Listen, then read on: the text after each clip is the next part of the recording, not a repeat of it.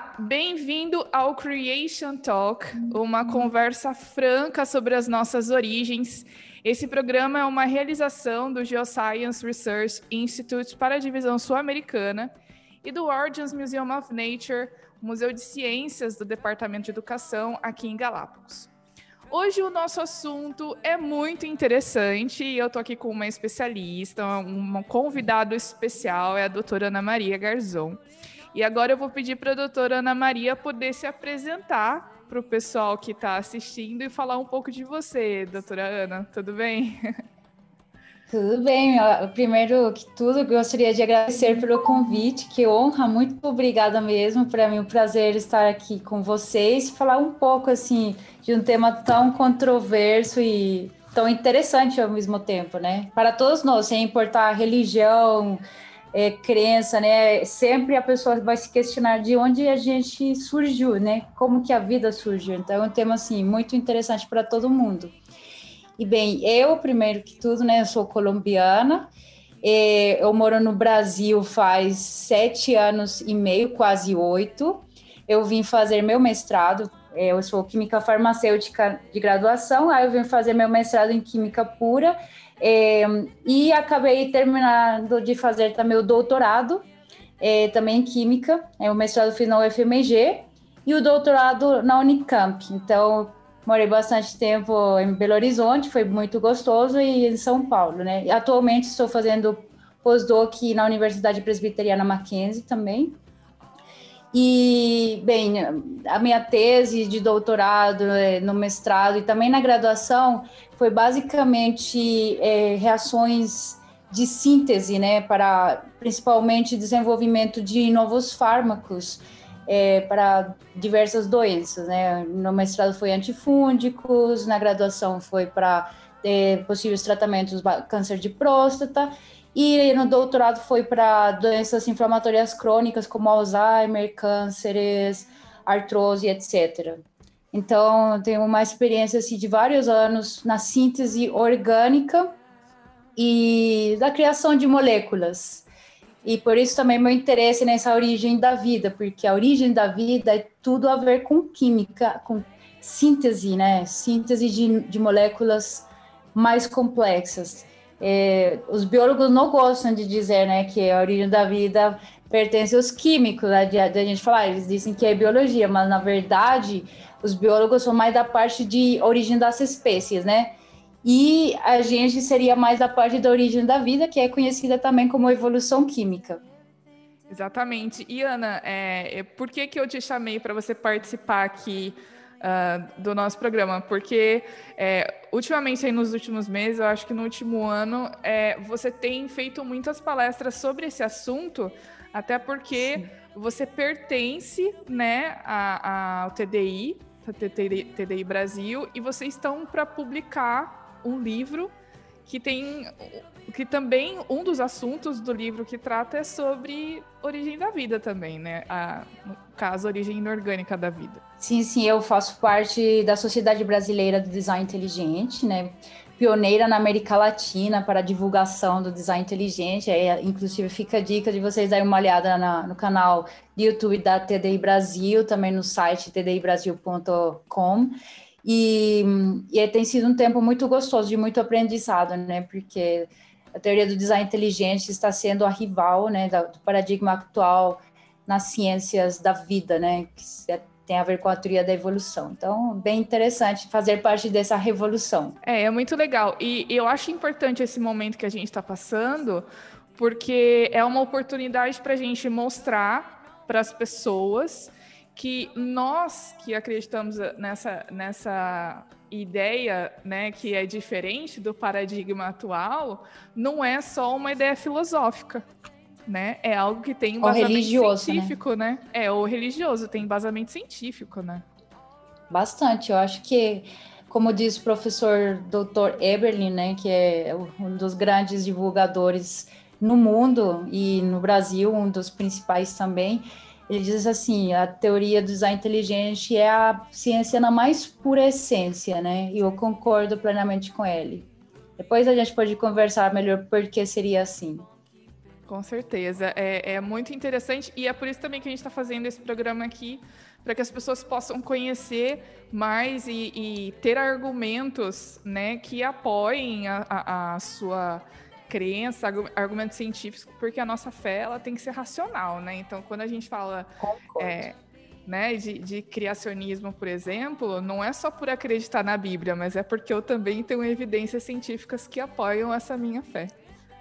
Né? Sim, sim. E, e nisso o criacionismo e o design inteligente eles concordam em muita coisa, né? As conclusões são bem parecidas. Então, ambos, para quem é cristão, como é nosso caso, né? Fortalece muito a nossa fé, porque a gente sabe que não está acreditando em algo irracional, senão são coisas que têm a ver, assim, com ciência, mas também com nossa fé. E acho interessante, porque Deus, é, para, para os que somos cristãos, né, sabemos que Deus ele se revela através da palavra de Deus, né, que é a Bíblia, e também através da natureza. E como ele é autor de ambos os livros, eles devem ter uma coerência, né? Então, Exato. Quando a gente encontra que tem essa coerência e, e uma coerência não forçada, porque tem alguns que tentam forçar né, essa, esses dois livros, aí fica difícil, mas quando você vê que tem uma harmonia que, que se ajusta naturalmente, é muito gostoso, assim, essa sensação, né, que dá de Deus que eu creio, Deus que criou todas essas coisas, né, então é, é fantástico ver isso. Exatamente. Mas antes da gente ir para o nosso assunto, eu tenho alguns recados para dar para vocês. Uh, em algum lugar aqui vai aparecer, normalmente em algum canto, vai aparecer aí um QR Code que você pode escanear e aí você vai ter acesso a vários links do Origins Museum of Nature. Você pode seguir a gente no nosso Insta, você pode curtir a nossa página no Face e sem falar que você deve assinar o nosso canal para você sempre ficar por dentro dos nossos vídeos aqui dos próximos programas, tá bom? Além disso, também você pode ter acesso aos portais, aos sites origens.org e origenesweb.org, que é a versão espanhol do site origens.org, ok? Eu gostei disso. Em espanhol. É, sempre tem, porque a divisão sul-americana a gente tem. Todos os países falam espanhol, exceto o Brasil, então a gente tem que dar uma atenção. Pois né? é. E ah, falando sabe... nisso. Uh... Ah, pode falar, desculpa. Não, quem sabe a gente pode gravar uma versão desse programa em espanhol, né, Ana? Nossa, seria eu super topo. Bom, eu queria inclusive aproveitar para convidar vocês, porque é, a gente está planejando com a Sociedade Brasileira do Design Inteligente em fazer o primeiro congresso ibero-americano do Teoria do Design Inteligente, que incluiria então a América Latina toda, também a Espanha. É, infelizmente, ainda o design inteligente é pouco divulgado em, em, espanhol, né? No Brasil está tendo bastante divulgação, mas em espanhol ainda é bem, bem fraca a divulgação. Então, a gente queria fazer um congresso para começar né, essa divulgação mais intensamente. Então, fiquem de olho, se inscrevam também é, é, no canal do YouTube do, do TDI Brasil, nos sigam no Instagram e vão ficando de olho nas novidades que a gente vai contando para vocês. Muito bom. Todos esses links que a gente está falando tá aparecendo é, aqui na tela para vocês poderem seguir e também na descrição do vídeo, no Instagram, vão estar tá todos os links ali para vocês poderem seguir. Uhum. Mas, Ana, então vamos para os nossos tópicos, para as nossas é, é para a nossa discussão aqui, a nossa conversa, porque um, o paradigma da evolução, no seu geral, em todos os seus aspectos, ele é apresentado pela mídia, pela sociedade, enfim, pelos órgãos de divulgação científica como sendo algo fato. E a gente é muito comum a gente ouvir que a evolução está provada, né? Que é, ninguém nem, nem podia ousar duvidar ou colocar em questionamento algum dos pontos, porque está mais que provado que a evolução acontece. Mas existem uhum. alguns aspectos em que não é bem assim. Né? E principalmente, para mim, é muito claro que quando a gente fala de origem da vida, não tem nada certo e não tem nada resolvido, né? Pelo menos do ponto de vista científico, né? É, em relação aos modelos de origem da vida, será que a gente pode considerar esses modelos como científicos? Nossa, essa pergunta é bem difícil, viu?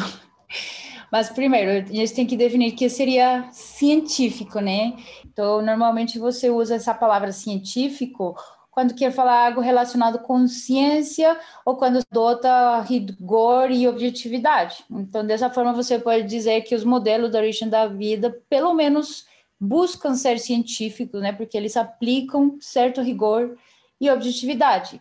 Contudo, muitas suposições acabam sendo feitas. Por quê? Porque ninguém esteve na origem da vida, concorda? Tipo, ninguém pode nem viajar no tempo, nem falar, ah, meu avô esteve lá e contou para mim. Tipo, ninguém Exatamente, sabe. É. então, como você faz suposições como, tipo, como teria sido essa atmosfera primitiva, né? Que moléculas poderiam ter estado presentes nos oceanos primordiais? É, que teria provido energia para promover as reações que não são espontâneas, que são bastantes, as não espontâneas. Então, você tem que fazer muitas suposições. E, e como a origem da vida, ela entra no campo das ciências históricas. Não sei se as pessoas sabem que tem tipo as ciências que são mais de experimentais, né? Por exemplo, a química orgânica, no meu caso, eu vou no laboratório e faço um experimento, né? E é algo que eu faço no presente. Mas as ciências históricas, elas procuram entender coisas que aconteceram no passado, que você não tem como ir lá, viajar lá no tempo para testar. É, então, é, como isso entra no campo das ciências históricas, você deve fazer várias hipóteses, né, que você considere plausíveis, de acordo, né, com o que a gente conhece da matéria, como ela interage, é, fazer suposições do que teria sido a primeira vida, ou o que seria mínimo necessário para essa primeira vida acontecer, ou um protótipo de vida também precisaria então para surgir. Aí, quando você faz essas suposições, é, que obviamente tem que ser coerentes com a realidade, com o que a gente conhece das leis naturais também, né? É, e você faz alguns experimentos para validá-las, nem pode fazer todos, né? Porque, por exemplo, se acredita que a origem da vida aconteceu ao longo de bilhões de anos, é o que diz o paradigma atual. Você não tem como né, ficar bilhões de anos esperando no seu experimento. Então, se faz algumas hipóteses, alguns experimentos que tentam validá-las, e você deve depois inferir qual delas é a que melhor explica de fato é, como poderia ter surgido a vida em algum momento entendeu? Então, essa forma lógica é conhecida como abdução. Na abdução, você não está esperando encontrar uma verdade, ninguém vai nunca dizer de fato o surgimento da vida foi assim. Eu estou falando desde o ponto de vista científico, né? Então, do ponto de vista científico, ninguém nunca vai dizer é um fato que a vida surgiu desta forma, porque não tem como dar essa é, certeza absoluta. O que você vai fazer, então, coloca várias hipóteses, você vai ver qual que teria mais probabilidade de ter acontecido e faz algo que se conhece como abdução, que seria, então, qual seria a, a explicação, a hipótese que melhor é, explica né, a, esse fato que a gente vê, que é a vida. E, e então, é, seria então uma relação de causalidade, mais do que você dar uma verdade absoluta. Quando você faz essas inferências, você deve né, ter, é, levar em consideração né, que sempre pode ter alguma outra hipótese que possa vir a surgir depois, depois da gente pesquisar mais. Né? Então, é por isso que você não pode afirmar sempre que essa hipótese que você deu como a melhor vai ser a definitiva, tem que ficar aberto ao que pode, possa vir surgir uma outra é, possibilidade. Qual que é o problema hum, hoje em dia, né? Que a ciência ela segue o naturalismo metodológico, no que é, no qual você não pode dar nenhuma explicação sobrenatural. Então, as explicações vão ser sempre materialistas, e quando você faz isso numa ciência histórica, você não está considerando todas né, as hipóteses possíveis. Porque vamos concordar que uma hipótese possível poderia ser, tipo, a origem da vida ser algo sobrenatural.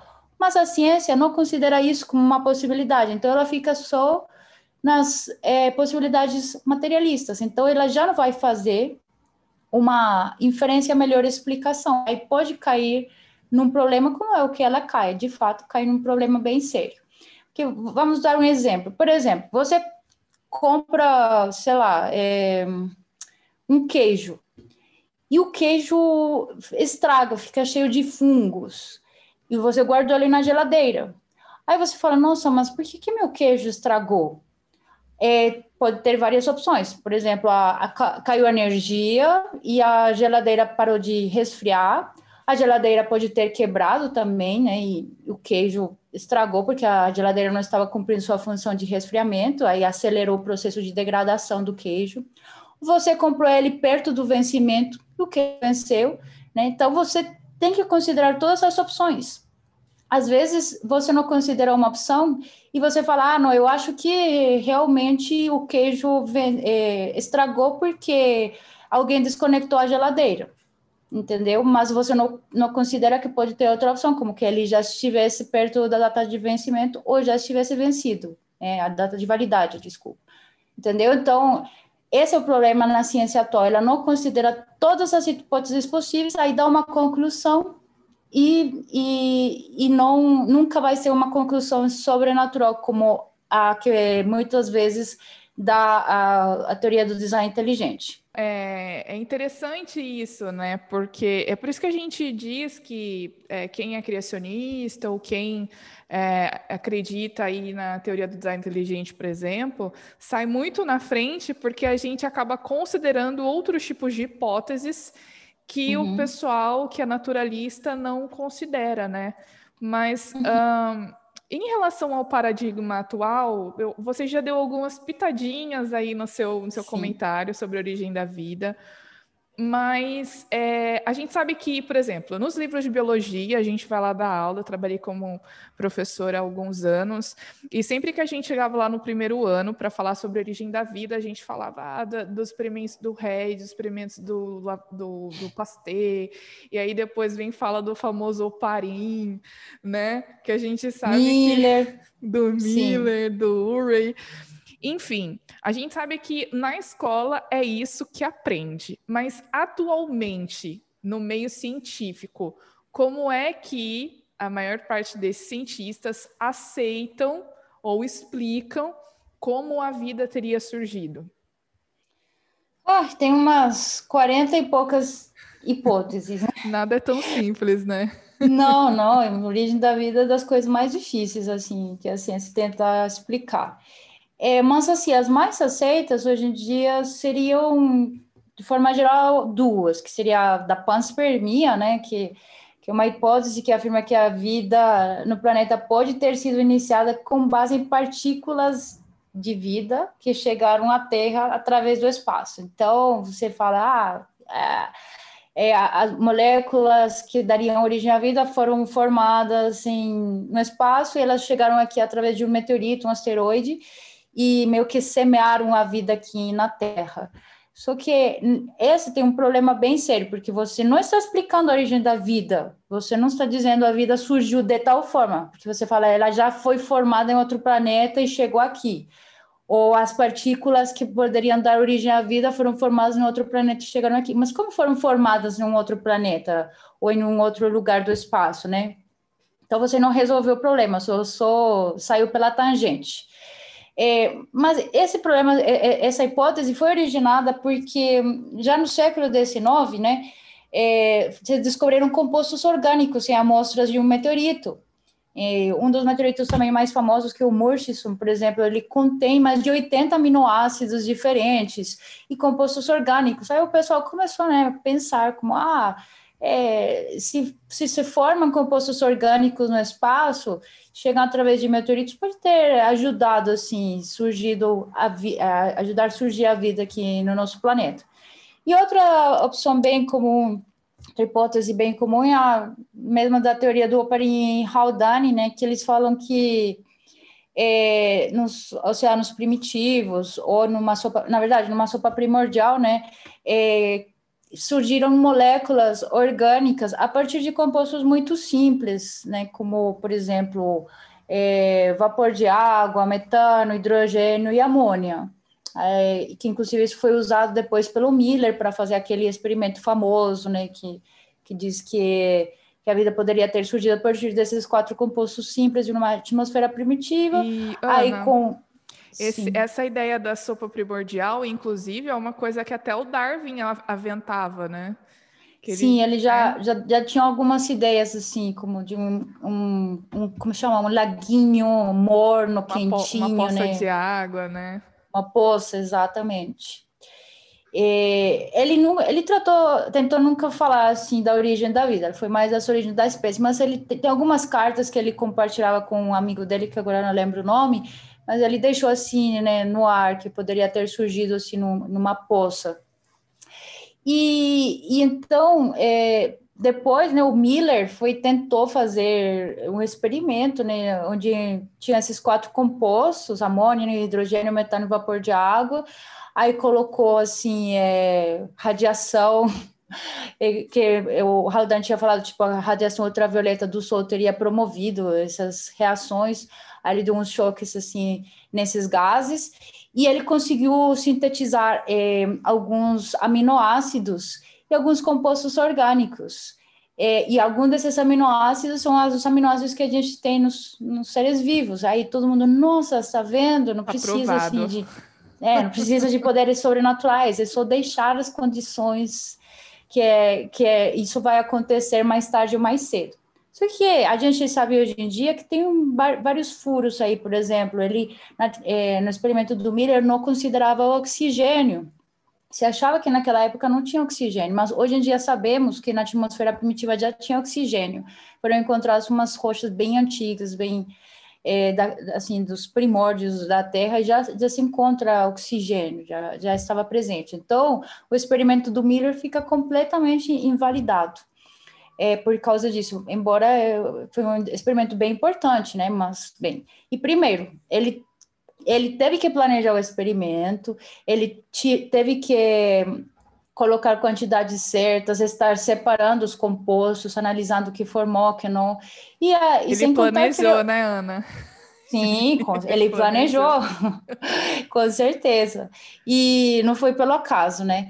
E, e ele encontrou vários compostos, sim, não todos, não estão todos os aminoácidos que a vida usa, tem alguns, e só que estão em misturas, né? Vocês lembram é, que são enantiômeros, né? A, da mão esquerda, da mão direita, né? E, e a vida só usa é, os, os L-aminoácidos, que são os da mão esquerda, por assim dizer, né? Então, Você está falando aí da, da homoquilaridade, homoquilaridade né? das moléculas. Com, com, certeza, isso. E na, na, no que ele encontrou, né, tem a mistura de L e D, não era homoquiral. Então, mesmo que tivesse se formado, quem queria separar nesses né, dedos ele? Porque a vida só usa ele aminoácidos, entendeu? Então, é, tem, é um experimento interessante, mas que hoje em dia já não é considerado um experimento sério, né, ou muito sólido para explicar a origem da vida. E de, desse surgimento assim aqui na Terra, é, tem duas dois mais importantes, que seria aquela sopa primitiva, primordial, e tem também nas fontes hidrotermais, que são nos oceanos, assim, bem na parte é, bem profunda dos oceanos, né, que tem temperaturas e pressões muito altas, e aí fala que isso teria promovido, né, a energia para que as moléculas eh, colidissem e, e formassem ligações, fossem se tornando mais complexas, né, e ganhando complexidade. Só que a gente sabe, né, que que isso não tem muita validade científica, né? Porque quando fazem esses experimentos, é, eles primeiro planejam tudo, usam compostos puros que eles compram na Sigma Aldrich, é, compram é, hoje conhecida como Merck, que é onde praticamente todo químico compra os compostos para fazer suas reações, eles fazem os cálculos do que precisa cada composto,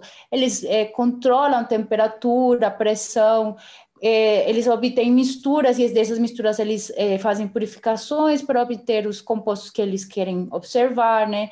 E a gente fica pensando, tipo, nada disso é, teria condições de ser feito pelo acaso e sem alguém mexendo, colocando a mão, a mão na massa, tipo, espontaneamente isso não surge. Porque, Ana, então, nessa situação, uhum. assim, a gente tem um ambiente de laboratório controlado como você está uhum. dizendo, em que o próprio pesquisador ele determina as condições, as condições e controla tudo. Agora, se, por exemplo, a gente imaginar numa possível é, é, é Terra, né, um ambiente de bilhões de anos atrás, que é um planeta inteiro, né? uhum. né? Tipo assim, quais as probabilidades de, de, exatamente as mesmas condições que eu estou colocando aqui no laboratório foram ah. exatamente as mesmas de bilhões de anos atrás. É aí que está um problema. Eu queria aproveitar para falar com você justamente sobre isso, porque existem muitos problemas com essas hipóteses, né, a respeito uhum. desse surgimento inorgânico. Você pode comentar para a gente é, os principais problemas? Eu sei que são muitos, né, mas os principais. Bom, primeiro, né, que é isso de ter surgido espontaneamente é bem complexo, porque é, a, a, maioria das moléculas que, as, que são necessárias para formar a vida, elas não surgem espontaneamente, né? Elas precisam de uma energia, de injetar energia no, é, na reação para acontecer as ligações que precisa para formar o produto desejado.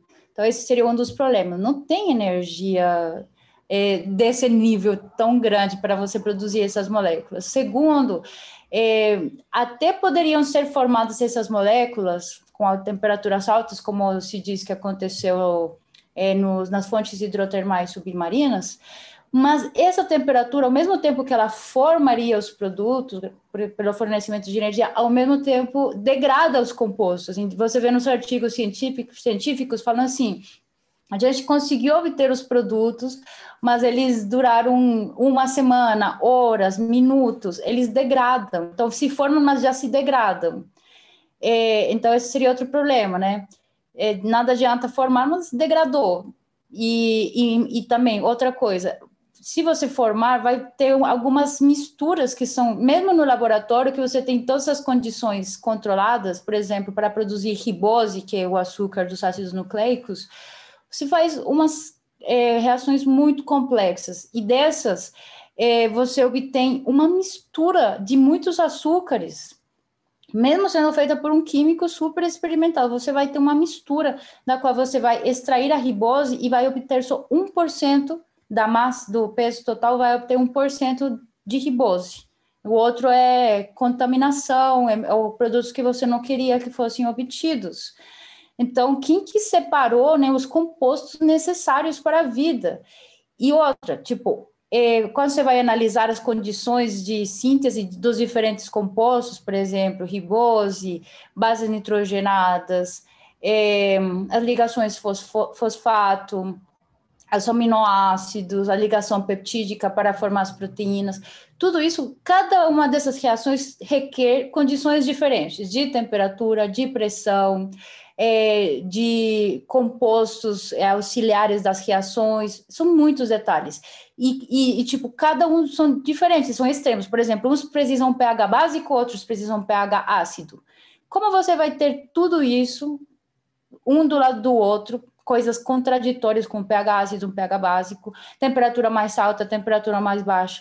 Formar tudo isso num ambiente próximo e depois esses produtos serem separados e estarem suficientemente perto para serem meio que englobados por uma protomembrana.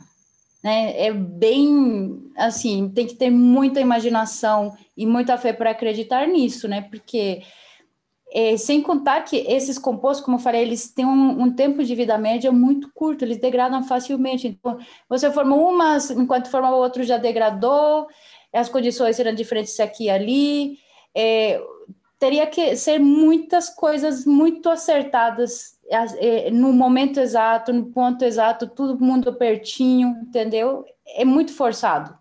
É, uhum. Quando a gente ouve é, esse tipo de coisa relacionado a um assunto que já estava sendo afirmado como certo, como fato, faz a gente pensar, né? Tipo, não, peraí, as coisas não estão tão bem estabelecidas assim. Mas não. também é, é, importante a gente, eu acho que é importante a gente pensar pelo outro lado, né? Porque a, as pessoas que são ateus, por exemplo, né? E muitos cientistas são ateus Essa eu acho que é a, a hipótese mais próxima que para eles é plausível a respeito da origem da vida, porque se eles não sabem agora, em algum momento eles vão descobrir, né? E, e para a gente que, que tem a, a crença num Deus, que é criador, que planejou, é, e a gente crê que foi ele que criou a vida, né? Uh, também, não, da mesma forma como você não tem como provar a origem inorgânica espontânea, a gente não tem como provar que Deus. Eu acho que tem aquele livro que o título que chama que eu não tenho fé suficiente para ser ateu, né? Tipo, para você acreditar que essas coisas é, tenha, tinham que ter é, é, é, estado em condições muito específicas, né? Na quantidade correta, na concentração correta, no lugar correto, temperatura correta, pH correto. É, é absurdo. É, não é? é? É, muita, é muita fé que tem que é ter para acreditar fé. nisso, né? E, uhum. um, Ana, para a gente ir terminando o nosso papo aqui, eu queria. Porque o, o, o nosso programa fala sobre ter uma conversa franca, né? Sobre os assuntos uhum. das origens. E é lógico que nesse caso da origem da vida, a gente tem muitas razões para uh, ah, duvidar da origem espontânea e que não tem problema nenhum a gente crer que nós somos planejados e que nós somos criados em algum momento por um Deus que é inteligente, que é mantenedor e etc. Né? Mas ao mesmo tempo, nós não sabemos de todas as coisas. Nós não temos todas as respostas. E é importante a gente ter a consciência também de que é, a Bíblia não é um livro de ciência, e por mais que nós tenhamos a natureza, a gente também ainda não chegou em todas as respostas. Então, uhum. na sua opinião, assim, você como cientista, você como uma pessoa que, e, que acredita que existe um ser inteligente que planejou todas as coisas e criou todas as coisas, qual que seria a, a questão uh, mais uh, não sei se talvez complicada ou difícil, da gente poder defender ou tentar explicar sob a perspectiva do TDI, por exemplo, né, ou do criacionismo, no caso. É sobre, se, se, diz sobre a origem da vida ou é no geral que a TDI é, talvez, talvez sobre a origem da vida eu acho que talvez seja um assunto que seja um pouco mais tranquilo, mas existem outros aspectos relacionados à origem que talvez a gente tenha um pouco mais de dificuldade em dar uma explicação, talvez científica, ou para uma outra pessoa, né? Porque às vezes você está conversando com alguém, por exemplo, chegou essa semana aqui no museu um visitante. E aí ele chegou aqui no museu e ele perguntou do que, que era o museu. E eu disse que era um museu de ciência, né? E aí ele falou assim: Ah, tá, mas vocês são aqui da igreja? Eu falei: Sim, nós pertencemos à educação adventista. Ah, tá, porque eu queria saber o que, que tem aí dentro, porque eu não queria que entrasse em contradição com o que eu acredito, né? E aí ele começou a conversar Nossa. comigo, é, porque ele disse que era ateu e etc, né? Ah. E ele ah. começou a conversar comigo e começou a questionar algumas coisas, porque na cabeça dele, é, quem é crente é assim, né? Tem aquele cabresto e não consegue ver as coisas, e não consegue aceitar por exemplo, ciência, né? E infelizmente tem gente que, que se diz cristão e não aceita a ciência, né? Infelizmente tem essas pessoas que acabam dando esse mau testemunho. E aí tem uhum. alguns assuntos que ele estava conversando comigo e que quando a gente estava conversando eu realmente pensei assim, poxa, eu não estou preparada ou talvez é, esse assunto seja complicado da gente poder explicar sobre a perspectiva criacionista, né? Agora, para você, qual que seria esse assunto? Ah, então, é, é difícil, né? Porque a TDI, ela não é uma teoria do tudo, né? Como tenta ser a teoria da evolução, que ela até é, chegou nas ciências sociais e ela quer explicar absolutamente tudo, né? Psicologia, é, a sociologia, tudo. Já a teoria do design inteligente, ela é minimalista, ela não quer ser a teoria do tudo, ela não quer explicar tudo, porque ela ela tem um pressuposto bem simples, que é assim: é, vamos estudar de forma científica os padrões que a gente encontrar na natureza que possam referendar ou inclusive descartar, olha o interessante, design inteligente não fala, ah, tudo foi criado e tudo foi planejado, porque ela também detecta que algumas coisas acontecem ao acaso, com certeza, tipo, é, cair uma folha, por exemplo, ela, é, aconteceu pelo acaso, mais ou menos, né, porque também tem um tempo de vida, é, do ciclo de vida das árvores e tudo, mas tem coisas que, que podem acontecer, sim, por degradação, ou por coisas espontâneas, né, que possam acontecer. Mas, mas na TDI também você procura encontrar é, a ação de uma mente inteligente como causa de um efeito. Então, você estuda um efeito e vê se essa causa foi uma mente inteligente ou um, um, algo ao acaso, alguma coisa natural mesmo, das leis da natureza. Então, sendo assim, a origem da vida é algo muito difícil de explicar a gente, através do design inteligente, só pode, analisando né, o que eu falei, todas as condições e todas, todas as pesquisas que têm, sido, têm sido feitas durante décadas para a origem da vida, tentar desvendar como, como ela teria surgido, só apontam a que ela, para conseguir qualquer resultado que você queira, deve planejar e acertar as condições. Então, esses, essas pesquisas só têm mostrado que pelo acaso não foi. Então, precisou de um planejamento, precisou de muitas, acertar muitas condições, e tudo isso é feito unicamente por, me, por uma mente, e, e, muito inteligente, né? É, a natureza, o acaso, não planejam, não acertam condições, não, não tem é, um propósito, né? E a gente vê bastante propósito no surgimento da vida.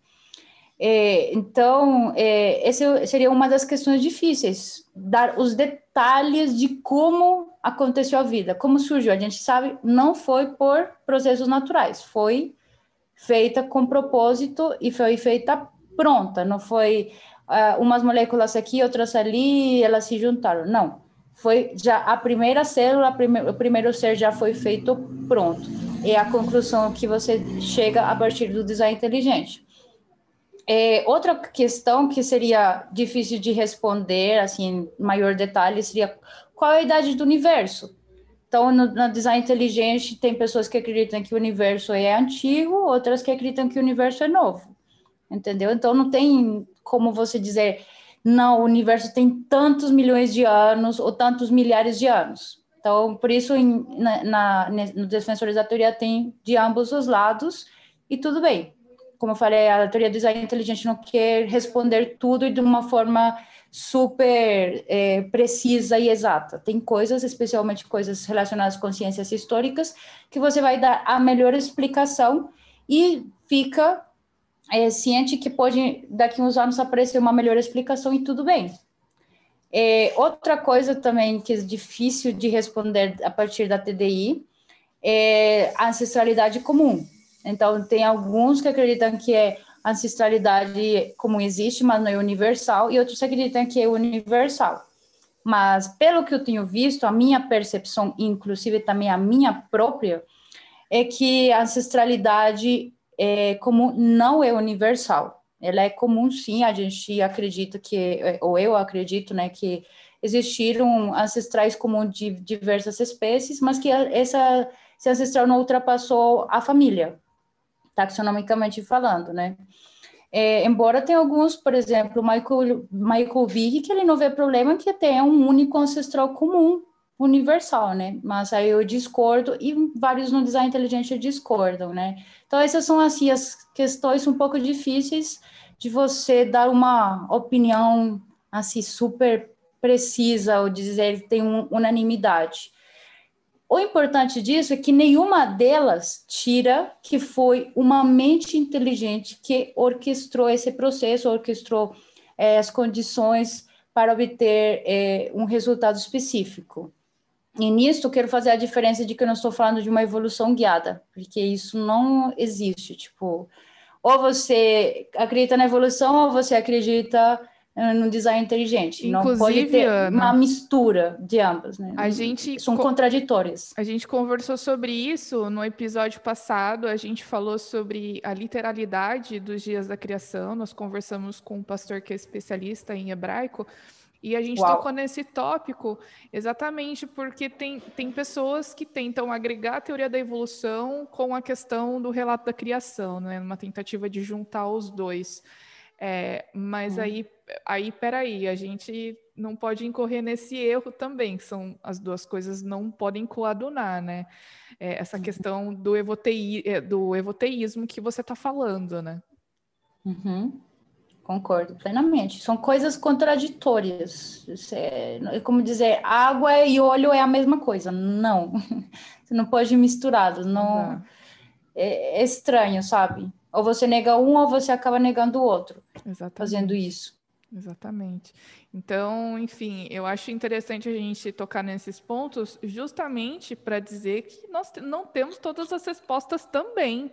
Né? E é para isso que a gente usa a ciência, né, Ana? Porque, tipo assim, é, tem muita, muitas pessoas também que afirmam que, ou por nós sermos criacionistas bíblicos, ou, por exemplo, afirmam aí que o TDI é pseudociência, etc., e que, por causa disso, a gente não pode usar o método científico para fazer as nossas pesquisas né? Uhum. Mas mesmo tendo a nossa cosmovisão, a gente pode sim usar a ciência, e é por isso que estamos aqui discutindo ciência, né? Para poder encontrar argumentos né, que sustentam a nossa cosmovisão, né? E isso que é importante a gente deixar claro. Por mais que nós sejamos criacionistas, por exemplo, o pessoal é, do TDI, a, a, gente pode sim fazer ciência de qualidade, mesmo tendo uma cosmovisão diferente do que os evolucionistas, por exemplo. Sim, com certeza. E, e uma ciência de maior qualidade, porque os evolucionistas, é, eles meio que tentam fechar o assunto e não dar é, é, abertura Espaço. a outras possibilidades, eles ficam assim fechados mesmo. É desse jeito, não pode ter é, algo sobrenatural.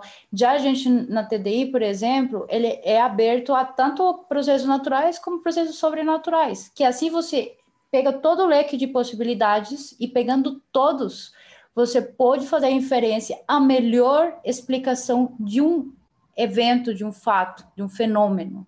Né? E como eu falei, mesmo dentro do design inteligente, você pode falar, sim, isso foi por processo natural, ou não, isso foi planejado. Então, é algo importante, de novo reforçando, tipo, não importa se o universo tem bilhões, ou tem milhões, ou tem milhares de anos, né? É, o importante é, tipo, o que, que diz o surgimento do universo? Ele indica que ele surgiu por processos naturais Teve ou surgiu origem, por né? uma é, ou surgiu por uma mente inteligente, teve uma origem. E a gente vê que tudo indica que teve uma origem e que teve que é, tipo ser formado por Deus ou por bom, a inteligência não fala Deus, né? Você uhum. fala um designer, porque tem quem não sabe no design inteligente, ele é, é, ele é tão científico, por assim dizer, que que ele aceita é, pessoas de todas as cosmovisões como deve ser a ciência, né? Porque a ciência, é, tipo, você está é, tentando é, analisar processos naturais, ou, ou, ou, eventos, ou fenômenos. Então, ao você não misturar com religião, você pode ter pessoas de outras cosmovisões, que é o que acontece no design inteligente. Aí você vai encontrar muçulmanos, judeus, agnósticos, inclusive até ateus. É, mas, é, para você saber quem que seria o designer, Alguns acreditam, inclusive, que são ETs, mas também não explicam como os ETs surgiram, que seria o, o outro problema. É, é, a gente, a gente é, usando a filosofia e a teologia, pode chegar que as, os atributos desse designer são exatamente os que a Bíblia descreve como sendo os atributos de Deus. Eu então, para mim é muito claro. Eu quero aproveitar que você tocou nisso, justamente para a gente diferenciar. Você explicou aí o TDI, né? Que o TDI não se importa em quem é esse ser, só que ele existe e que ele planeja, direciona processos, né? Já o criacionismo bíblico ele deixa muito claro que quem é esse ser é Deus. E foi ele que criou a vida, e aí no caso do criacionismo bíblico, né, que, que a vida ela é jovem, né, que ela não foi uhum. criada há milhões de anos atrás, que ela uhum. não evoluiu, tipo assim, ah, Deus foi lá, criou a primeira célula, a evolução e a seleção natural foram agindo, e aí, não, não, isso, isso não é aceito pelo criacionismo bíblico, então eu acho importante a gente deixar muito claro é, isso aí para que as, as diferenças. para que as pessoas também não confundam porque também tem muita gente que confunde né Ana? Que criacionismo Sim. e TDI é a mesma coisa. É que que acontece? Eles têm intersecções né? E acho bem legal isso na verdade. É, mas é diferente. A, a, às vezes os resultados ou as conclusões podem ser as mesmas ou muito similares. É, mas a, o ponto de partida é diferente. No criacionismo você tenta evidenciar, por meio da ciência, fatores históricos bíblicos, relatos bíblicos. Você evidencia eles através da ciência, mas você já parte dessa, dessa premissa, tipo, Deus criou o mundo em seis dias. Será que foi em seis dias? Vamos ver na, é, na ciência e, e, corroborar isso, né? Que foi em seis dias. É, aí o, a, a TDI não, ela, ela parte assim: como a vida surgiu? Essa é a pergunta que faz a TDI. Seriam processos naturais? Seria uma mente inteligente que, que a fez, né? Aí você estuda, analisa, tá, tá, tá, chega na conclusão. Processos naturais não teriam dado conta, foi uma mente inteligente. Ótimo. Essa é a conclusão científica. Aí você já é, entra no meio da, no campo da filosofia e da religião, da teologia e fala, bom, e que, que nos mostra esse designer? Que atributos ele tem? Como ele se comporta com a sua criação. É, e aí você vai tecendo, vai é, dilucidando, né, vai chegando na conclusão, ah, esse Deus é o Deus bíblico, né? Tipo, tem toda a relação com o que ele deixou, os sinais dele na natureza, entendeu? Então, por isso que eu acho que o criacionismo e, a, e o design inteligente, eles se colaboram bastante. E eu acredito eu que a grande maioria dos TDIstas, que é como se diz as pessoas do design inteligente, sejam do criacionismo, sim, é, porque é, a melhor explicação para esse designer, entendeu? Se, se fosse é, universal esse, esse ancestral comum, que é chamado como Luca na ciência, o último ancestral comum universal, e você encontraria que existiria um único código genético mas você encontra, na verdade, que existem vários códigos genéticos. É, eu tenho uma palestra sobre isso, mas depois a gente pode conversar ou te deixo o link para você colocar quem quiser aprofundar nisso. Então, não temos um único código genético, temos vários, inclusive me no mesmo organismo pode ter é, dois códigos genéticos diferentes. Então, isso já tira uma das possibilidades da ancestralidade comum. É, também temos encontrado recentemente os genes órfãos, né, que existem organismos que possuem até 50% de genes únicos, que não tem como detectar similaridade de sequências desses genes em outros organismos. É, e isso é observado tanto em leveduras, plantas, animais e humanos. Então, como que surgiram esses genes únicos? Se a gente tivesse um ancestral único universal, teria é, alguma relação entre genes, mas esses genes são únicos em, em, cada espécie, né? Então isso é bem interessante. Outra coisa, né, é que quando fazem essas é, similaridades genéticas, aquele 98% similar com um chimpanzé, 50% similar com com banana, já ouviu falar, né? Que a gente é 50% banana. Eles usam apenas 2% do nosso genoma para fazer essas comparações não usam o 100% do DNA, né, o 2% do DNA, desculpa, que é o genoma, e não é usado 100%, então você usa só uma pequena porção do DNA para dizer a gente é similar 98%, não igual, e essa similaridade também tem que fazer um monte de suposições ou de acomodações, né, para dizer, ah, esta proteína, é, essa sequência é similar a esta sequência, então não é exatamente igual, tá? E outra coisa interessante também, quando a gente vai ver as proteínas, é, é, tem um estudo, por exemplo, dos chimpanzés e os humanos, mostra que a gente tem 80% de diferença nas proteínas. Mesmo supostamente tendo 98% de similaridade no 2% do DNA, é 80% diferente em proteínas. Né? Então, aí mostra algo muito interessante que é conhecido como splicing alternativo, que um gene pode dar é, como resultado uma ou mais proteínas. Então, até pode ter uma similaridade no, no, no genoma, mas os resultados orgânicos, que seriam as proteínas, são bastante diferentes. Então, a gente é muito diferente, inclusive com os mais próximos segundo a evolução. E o último seria a explosão cambriana, né? De um momento ao outro apareceram todos os, eh, os body plans que, que existem na natureza, assim, foi de um momento ao outro, uma explosão, por isso chamam. Então, isso também é um, algo bem em contra de, dessa ancestralidade universal, né? Exatamente. Bem, esse era um ponto de vista só.